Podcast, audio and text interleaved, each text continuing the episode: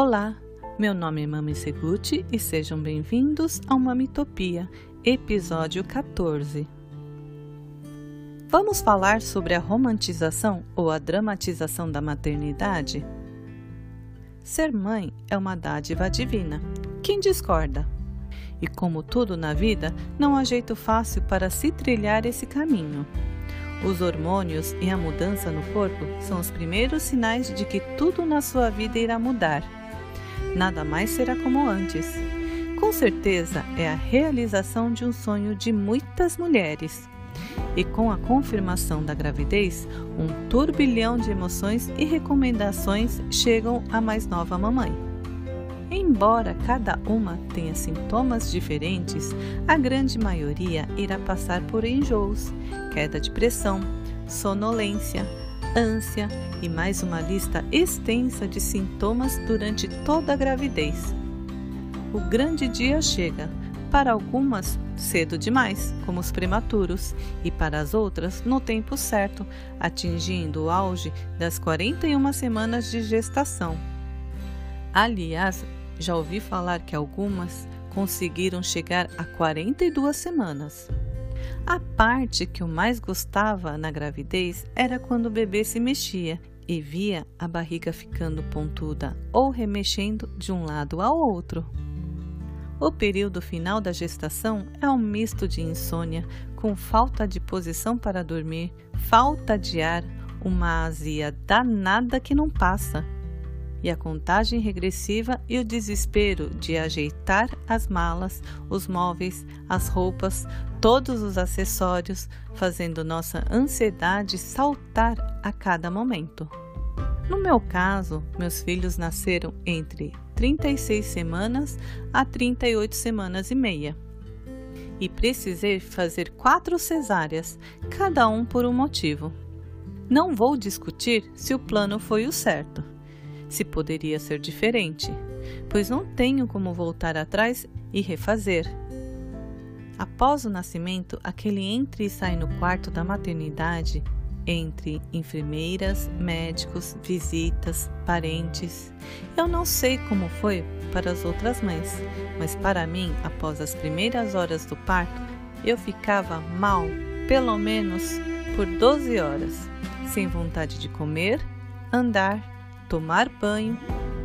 Eu tenho muita dificuldade em voltar das anestesias. Por exemplo, no dentista, minha boca fica anestesiada por mais de 8 horas, mesmo recebendo a dose mínima. Então, voltar ao meu normal sempre foi bem demorado para mim. Lógico, após esse período, eu estava bem mais disposta, mesmo porque eu dormia bem. Chegar em casa com um pacotinho chorão e com uma cicatriz dolorida não é para qualquer um, mas é o que muitas mulheres passam. O início da amamentação é totalmente surreal. O bico do peito racha, o leite em pedra, causando febre e dor. O sono, que já não era o suficiente antes do parto, agora com o bebê em casa fica cada vez mais complicado além de outros tantos inconvenientes.